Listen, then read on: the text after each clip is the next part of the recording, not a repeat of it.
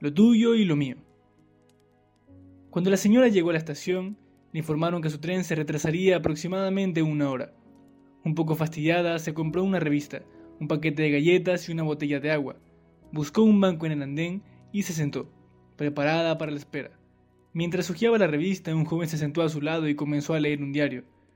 De pronto, sin decir una sola palabra, estiró la mano, tomó el paquete de galletas, lo abrió y comenzó a comer.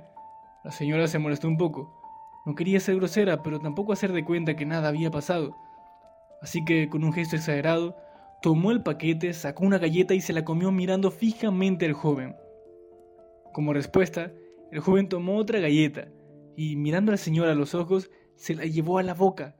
Ya enojada, ella cogió otra galleta y con ostensibles señales de fastidio, se la comió mirándolo fijamente. El diálogo de miradas y sonrisas continuó entre galleta y galleta. La señora estaba cada vez más irritada y el muchacho cada vez más sonriente. Finalmente, ella se dio cuenta de que solo quedaba una galleta y pensó, no puede ser tan cara dura. Mientras miraba alternativamente al joven y al paquete. Con mucha calma, el joven alargó la mano, tomó la galleta y la partió en dos.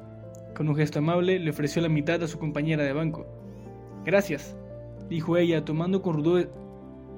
Gracias, dijo ella tomando con rudeza el trozo de galleta. De nada, contestó el joven sonriendo, mientras comía su mitad. Entonces el tren anunció su partida.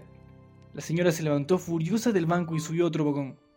Desde la ventanilla vio al muchacho todavía sentado en el andén y pensó, qué insolente y maleducado, que será de nuestro mundo. De pronto sintió la boca reseca por las galletas. Abrió su bolso para sacar la botella de agua y se quedó estupefacta cuando encontró allí su paquete de galletas intacto.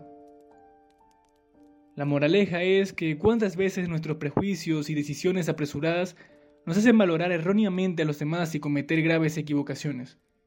Cuántas veces la desconfianza ya instalada en nosotros hace que juzguemos arbitrariamente a las demás personas.